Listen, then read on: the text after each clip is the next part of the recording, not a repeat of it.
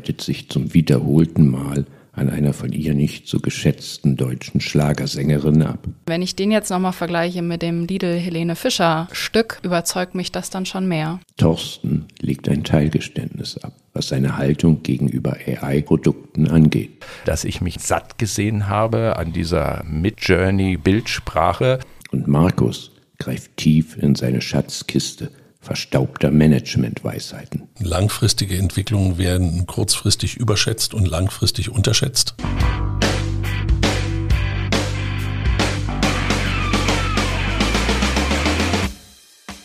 Möchte mit euch eine Aktion aus dem Sommer diskutieren, die schon etwas länger zurückliegt. Äh, Penny verlangte Anfang August für eine Woche lang für neun seiner insgesamt 3000 Produkte wahre Preise. Das heißt Produktpreise, die die Umweltkosten enthalten und diese Umweltkosten sind die Nebenkosten, die bei der Produktion entstehen. So kosteten beispielsweise die Wiener Würstchen 6 Euro statt 3,20 Euro oder der Master Marchese 4,80 statt 2,45. Die Preise wurden von Forschenden der Uni Greifswald und der Technischen Hochschule Nürnberg errechnet und das Ziel der Aktion sollte sein, laut Penny, das Bewusstsein der Konsumenten für Auswirkungen des Konsums auf die Umwelt zu stärken und die Folgekosten für die Umwelt und Gesellschaft transparent zu machen. Der erwartete Umsatzrückgang lag laut Penny im einstelligen Millionenbereich und das, was als mehr sozusagen erwirtschaftet wurde durch die Preiserhöhung, wurde gespendet. Die Aktion erhielt relativ viel Resonanz in den Medien, sowohl positiv als auch negativ, wobei relativ viel Kritik dabei war. Sie wurde auch als Greenwashing bezeichnet, als reine PR-Masche und auf der positiven Seite dann der wichtige Schritt in Richtung Nachhaltigkeit, mehr Transparenz. Wenn wir jetzt einige Monate später auf die Aktion schauen, würde mich interessieren, was meint ihr, was hat die Aktion gebracht? Was ist der Impact langfristig? Als die Aktion gestartet wurde, musste ich mich erstmal dran gewöhnen. Aber als ich es dann kapiert habe, das dauerte bei mir im Moment, da bin ich ganz ehrlich, weil als klassischer Betriebswirt ist die Internalisierung externer Faktoren immer eine riesen Herausforderung, weswegen das Rechnen mich so ein bisschen gestört hat, wie man wirklich auf diesen wahren Preis jetzt kommt. Aber insgesamt, gerade vor dem Hintergrund auch dessen, was Penny über Jahre jetzt schon versucht, sich einem gewissen Purpose zu widmen und bestimmte Themen damit auch aufzugreifen, steht es für mich in einer guten Tradition dessen, was Sie da mit dem Purpose auch erreichen wollen. Die Diskussion, die Sie da ausgelöst haben, ist eine Diskussion, die, so wie ich es mitgekriegt habe, ich habe mich dann nicht so sehr in den sozialen Medien nur bewegt, sondern auch auf Zeitschriften oder Medienseiten, hat da schon zu einer Reflexion geführt, die ganz spannend ist. Daher finde ich die Idee gar nicht mal schlecht. Ich tue mich halt immer sehr, sehr schwer damit, wenn Discounter ihren Pfad verlassen und versuchen, Dinge zu diskutieren, wo man eigentlich schwerlich ihnen eine Kompetenz zutraut. Aber das hat mehr mit dem Purpose von Penny zu tun als gerade mit der Aktion.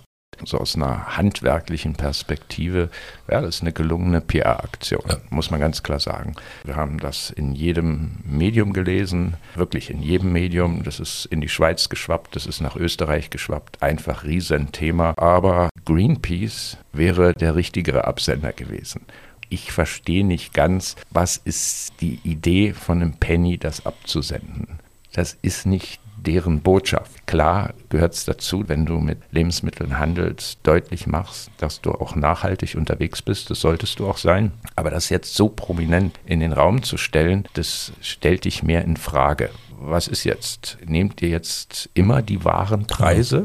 Dazu sind sie nicht in der Lage, waren sie schon in der Woche nicht, wo sie es gemacht haben, weil es waren ja nur neun Artikel von 3000. Also sobald einer ein bisschen gerader nachdenkt, es ist nur merkwürdig. Sehe ich ganz genauso. Aktion finde ich auch super, weil es haptisch ist, weil es viel besser ist als jeder CO2-Wert auf den Produkten, wo man überhaupt keinen Referenzwert hat, überhaupt nicht weiß, wie das einzuordnen ist. Damit kann jeder was anfangen mit dem Preis. Deswegen finde ich das auch total super. Ich tue mich aber genauso mit dem Absender schwer, weil Penny einfach Kern des Problems in Summe ist und sich das total widerspricht. Ich finde, sie hätten es einfach ein Stück weit besser auflösen können, wenn man gesagt hätte, man nimmt mehr andere Produkte rein und man hätte auch noch Obst und Gemüse reinnehmen können. Ja. Man hätte, man hätte sehr selber sagen können als Penny, wir tragen die Differenz. Man hätte diese Aktion in Summe noch besser auflösen können, als einfach nur zu sagen, die Produkte sind jetzt doppelt so teuer. Ja, was einen jetzt auch interessieren würde, ist, ja, wie wurden die gekauft? Penny hat gesagt, den Gewinn ja wahrscheinlich am Produkt geben sie weiter. Also wenn sie genau. Wiener Würstchen für 6 Euro verkaufen, geben sie die 2,80 Euro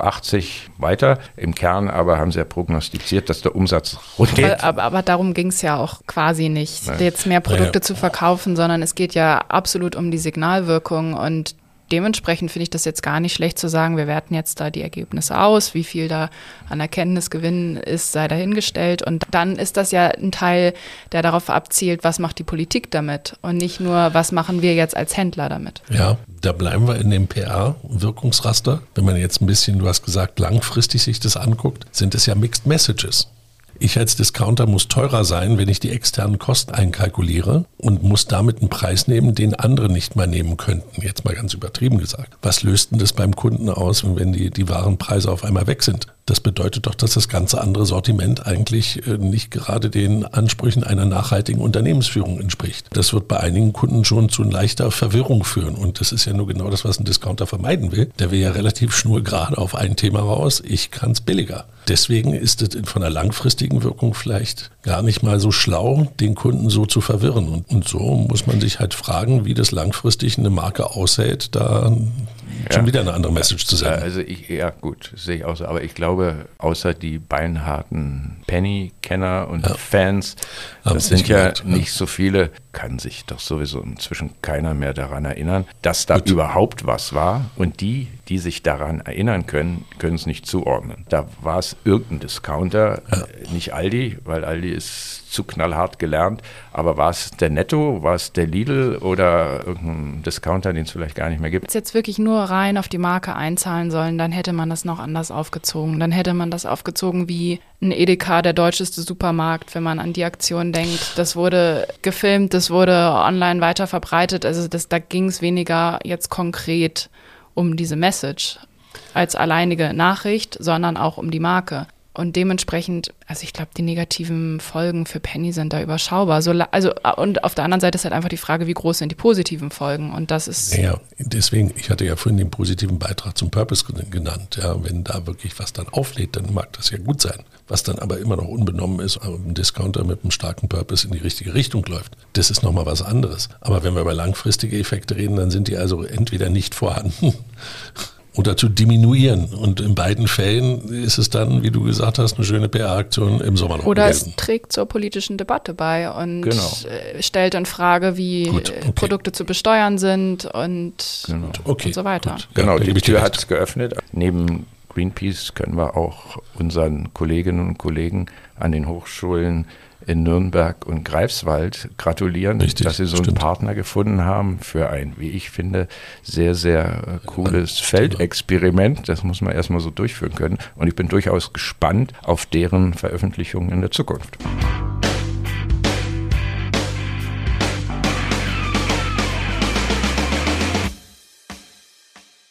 Ich habe die Freude, in unser zweites Thema heute einführen zu können. Wir alle können uns erinnern, November 2022 war ein sogenannter iPhone-Moment. JetGPT wurde eingeführt. Die ganze Welt, insbesondere die Marketingwelt, wurde aufgerüttelt und war dann im nächsten Schritt auch beeindruckt und begeistert. Inzwischen gibt es ChatGPT 4 noch besser, noch mächtiger. Und es gibt auch viele andere Generative AI Apps, unter anderem DALI oder Midjourney, wo man halt nicht nur Texte erzeugen kann, sondern auch Bilder, Audiosprache, Videocode, was auch immer. Und ich denke, es ist schon mal spannend, zehn Monate später, sich mal mit der Frage zu beschäftigen, was bedeutet das inzwischen für die Marketingpraxis. Es war ja interessant zu sehen, man konnte kaum einigermaßen korrekt JetGPT aussprechen. Da gab es auch schon die ersten Videos, unter anderem finde ich heute noch sehr schön, von Mint Mobile, eine Company, die Ryan Reynolds, dem Hollywood-Star, gehört, der dann auch in dem Video saß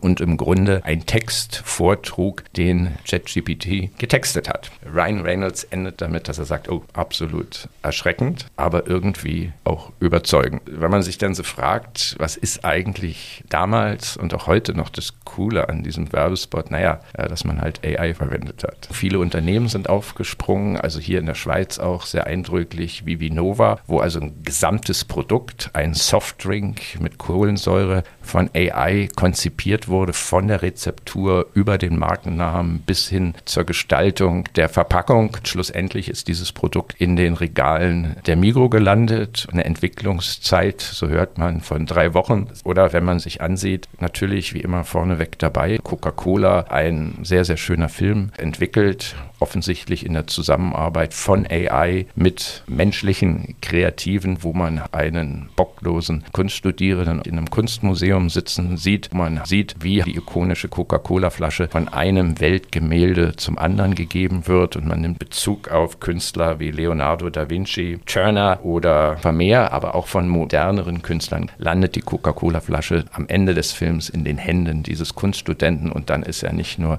nicht mehr bocklos, sondern plötzlich auch super kreativ. Also sensationell. Meine Frage an euch, wie schätzt ihr den Stand der Anwendung von AI im Marketing ein und zwar insbesondere im kreativen Bereich? Ja, du hast es schön beschrieben, all diese Produkte und Kampagnen und Spots, die, die es dazu gab. Also ich meine, ließen sich ja noch viele weitere Beispiele nennen, die auch so teilweise echt kritisch sind, wenn ich zum Beispiel an die Burger King Cheeseburger Nuggets denke. Das sind ja schon spezielle Produkte, die da so von der AI entwickelt wurden. Ich habe das Gefühl, es hat sich jetzt total erschöpft nach diesen zehn Monaten und auch jede Aktion, die folgt. Ich meine, die Coca-Cola, die sie jetzt nochmal durch AI generiert haben, das war ja, glaube ich, jetzt gerade mal vor ein, zwei Monaten. Das ist jetzt so ein bisschen durch und die, die jetzt noch aufspringen, da ist das Momentum verflogen und das war natürlich super, das Anfang des Jahres zu machen und da hat es auch noch seine Funktion gehabt, sich auszuprobieren, da drauf zu springen, die Reichweite zu generieren, das finde ich schon richtig. Nur jetzt ist es halt ein Stück weit vorbei. Es müsste sich wirklich jetzt mehr in diese Richtung entwickeln, dass man nicht nur sagt, wir haben hier Produkt XY, wir haben den Spot XY, wo AI mit dran beteiligt war, sondern ohne das so zu kommunizieren, dass es einfach dahinter steckt und man die, die Vorteile nutzt und dass man es einfach mehr in den Arbeitsalltag integriert, Prozesse verbessert, verschnellert. Da sehe ich dann die viel, viel größeren Vorteile, als jetzt noch ein weiteres Produkt auf den Markt zu bringen und zu sagen, hier AI steckt dahinter.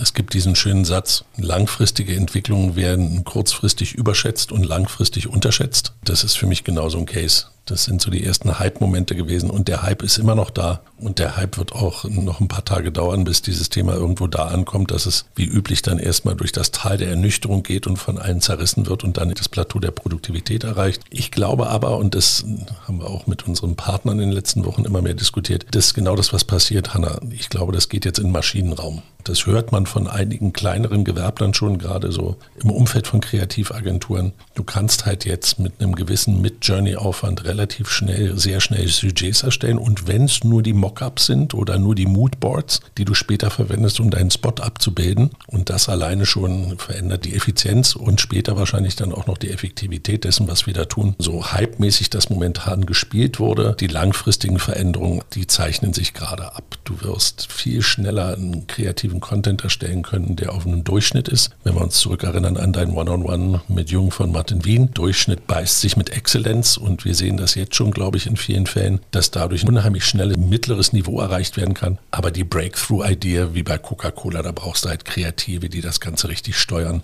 Im Moment sind wir in so einer Phase, wo die Unternehmen, die Consultants das Thema weiterhin massivst vorantreiben, die jetzt Apps entwickeln, die Beratung verkaufen wollen und auch zu Recht. Mhm. Weil es ist halt ein irrsinnig innovatives Feld, was aber einzelne Unternehmen, die ja. jetzt Marketing machen wollen, vor enorme Herausforderungen stellt. Es wäre schön, also schön in An- und Ausführungszeichen, wenn es die App schon gäbe, also wenn ich was suchen will, nehme ich Google. Aber wenn ich kreativ ein Bild entwickeln will, ja, da habe ich jetzt halt die Qual der Wahl im ja, engeren Sinne.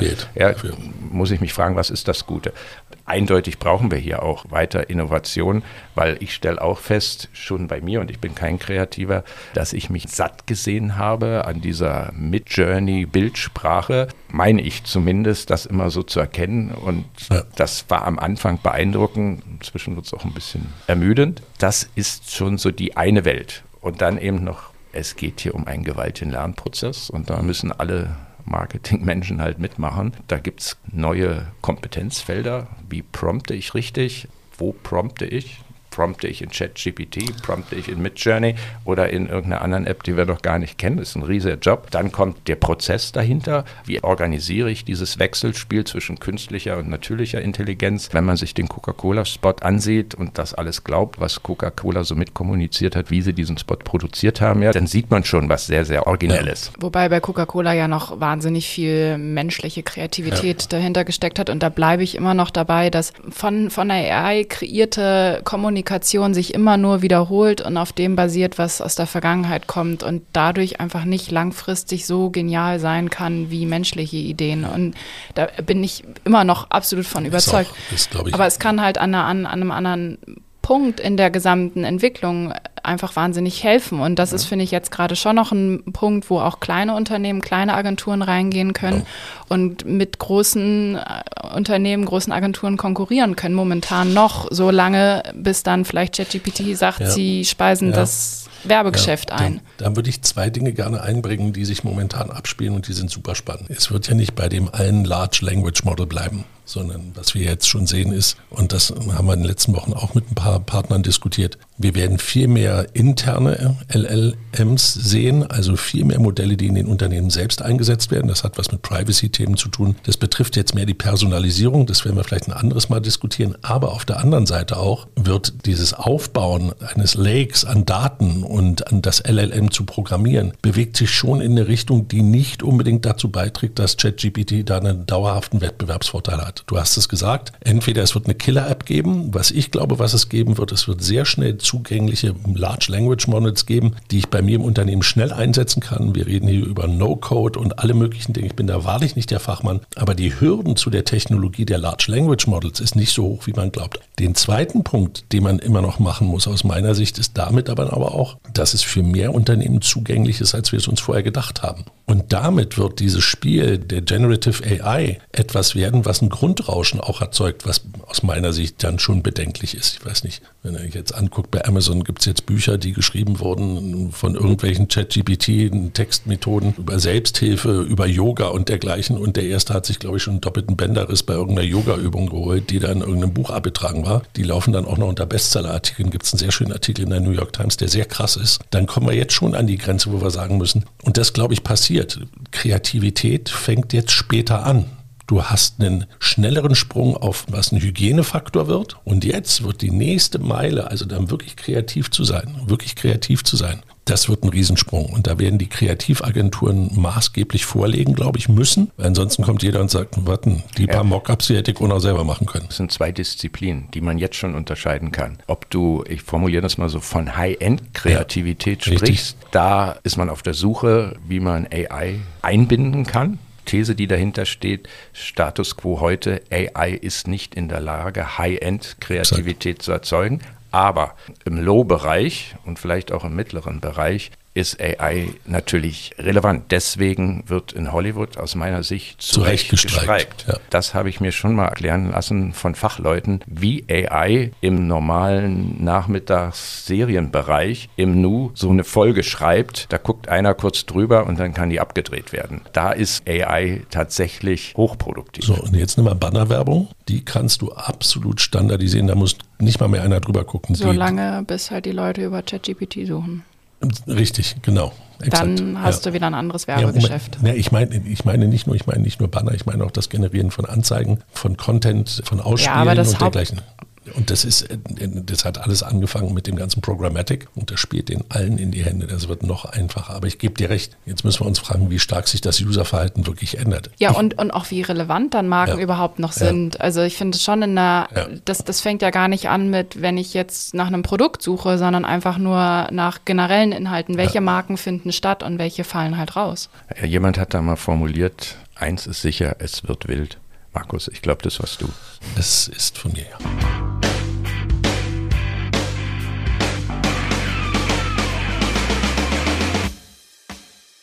Ja, ich komme jetzt zu einem vielleicht etwas ungewöhnlichen Thema, das sich Mitte September abgespielt hat in Berlin. Am 16.09. öffnete Aldi seinen ersten Pop-up-Store, besser gesagt eine Pop-up-Bar unter dem Namen Own in der Aldi Eigenmarken erlebt werden konnten. Dort gab es Drinks von Top-Bartendern, Dreigänge Snackmenü, das wurde auf so einem Running Dinner, auf so einem Laufband serviert, mit Aldi-Produkten, verschiedene DJ-Auftritte. Der Eintritt war frei und die Anmeldung war erforderlich. Nach drei Stunden nach Ankündigung waren die Plätze vergeben für die jeweiligen Slots. Warum bin ich da drüber gestolpert oder warum fand ich das interessant? Weil es eben ein Pop-up-Konzept ist von Aldi als Discounter. Und wenn man dann jetzt noch so ein bisschen hinterherbohrt, wird es dann schon spannend, weil es eigentlich wirklich darum geht, das Eigenmarkensortiment von Aldi zu profitieren und Aldi damit sich in dem stärkeren Wettbewerb der verschiedenen Händler mit ihren Eigenmarkensortimenten stärker differenzieren will. Sie wollen mit der Aktion den wachsenden Bereich der Eigenmarken stärken und versuchen bei deutlich geschriebenen Verbraucherpreisen und den Preiskämpfen sich einfach auch richtig als Handelsmarke aufzustellen. Als Hintergrund vielleicht, eine Studie sagt, dass 43 bis 60 Prozent der Käuferinnen in, in Deutschland sagen, Handelsmarken sind aktuell ihre erste Wahl. Also da scheint sich was im im Markt zu bewegen,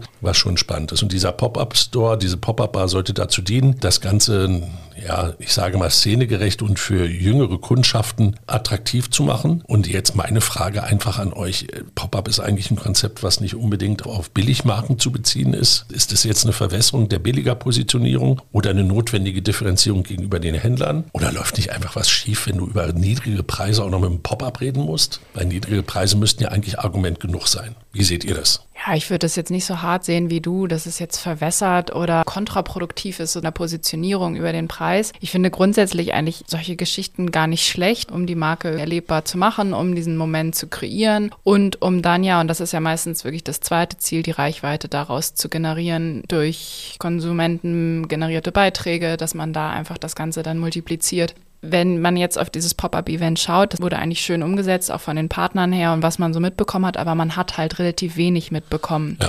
Und das ist das, wo ich mir nicht sicher bin, wie groß war jetzt wirklich der Gewinn daraus. A, einmal von den paar hundert Leuten, die dort waren vor Ort, die hatten wahrscheinlich ein schönes Erlebnis, aber wie viel bringt das jetzt in der gesamten Zeit? Wie groß ist jetzt der Effekt für den einzelnen Kunden? Und das andere ist, wie weit lässt sich das multiplizieren im digitalen Kontext? Und da hat man halt einfach kaum was mitbekommen. Ja, vielleicht noch als Ergänzung, es war ein Abend. Also es war kein ständiges Konzept, das hat mich verwundert, weil wenn, dann hatte ich gedacht, machst jetzt zwei Wochen so ein Restaurant auf, dass da wirklich Zulauf hast, aber es ging wirklich um einen Ja, Abend. oder du suchst dir Partner und machst genau. es dann, also das ist ja eigentlich der häufigste Zugang dann, dass man halt sich mit Event Formaten zusammentut und dann dort stattfindet, wo halt einfach viele Menschen sind, genau. Festivals genau. etc. Ja, ihr habt zwei Zugänge. Der eine Zugang ist die Grundstrategie von Aldi, nämlich beste Qualität zum günstigsten Preis.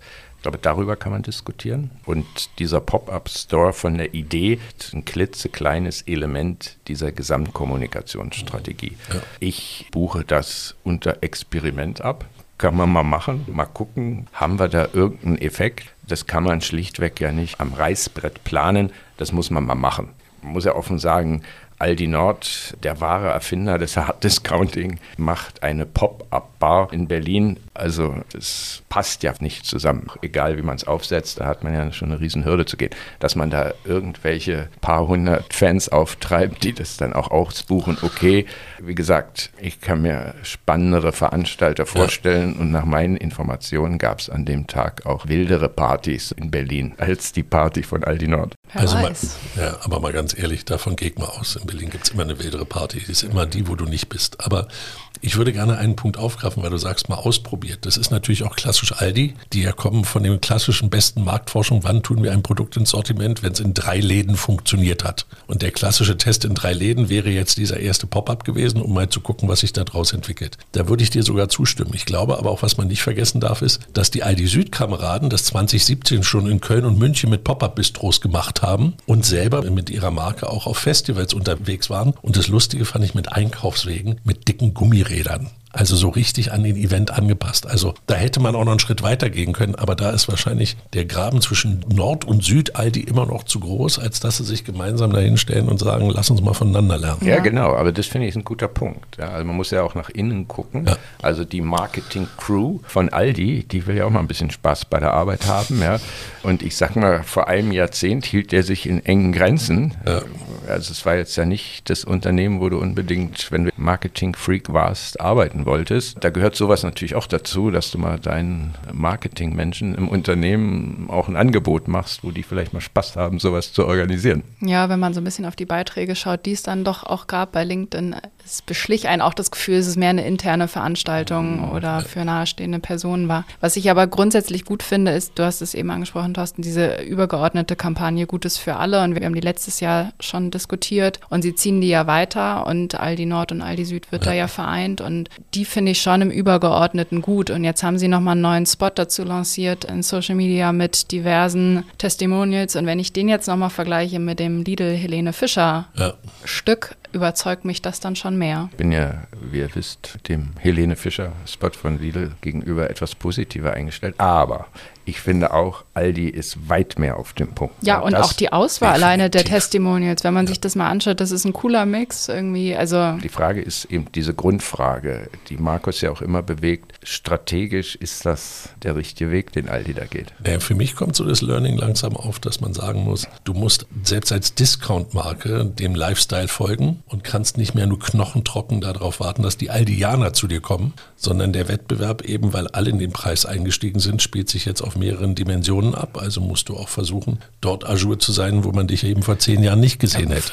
Vor allem, wenn man sich die Brand-Rankings ja, dann anschaut. Genau. Ne? Also jetzt Lidl, erster Platz vor Edeka. Und vor allem, vor allem, Markus hat es ja erwähnt, wenn wir halt in diesem Paradigmenwechsel unterwegs sind, dass Handelsmarken zunehmend an den klassischen Industriemarkenartikeln vorbeigehen, dann geht Aldi natürlich auch ein Schuss USP verloren. Ja. Und dann muss man halt sagen, hey, Freunde, die besten Eigenmarken, ja. die haben aber wir und nicht Rewe und Edeka. Ja, richtig. Und schon gar nicht Lidl.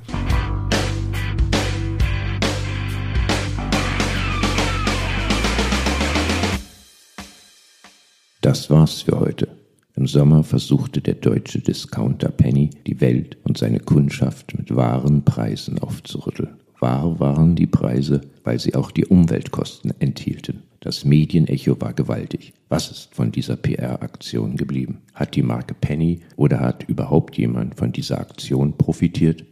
Die Fachwelt war sich einig. Im November 2022 gab es einen iPhone-Moment. OpenAI machte einer breiten Öffentlichkeit JetGPT zugänglich und damit künstliche Intelligenz im Marketing salonfähig. Zehn Monate später ist es an der Zeit, erste Zwischenbilanz zu ziehen. Welche Rolle spielt AI aktuell für die Marketingpraxis im kreativen Feld? Aldi eröffnete Mitte September in Berlin eine Pop-up-Bar und organisierte rund um die eigenen Eigenmarken eine Party.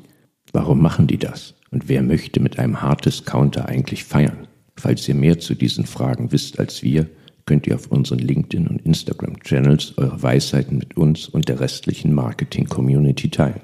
Die Links findet ihr in den Show Notes. Zudem befinden sich dort auch Links zu verschiedenen Quellen, die Auskunft zu den heute diskutierten Themen geben. Auf Wiederhören.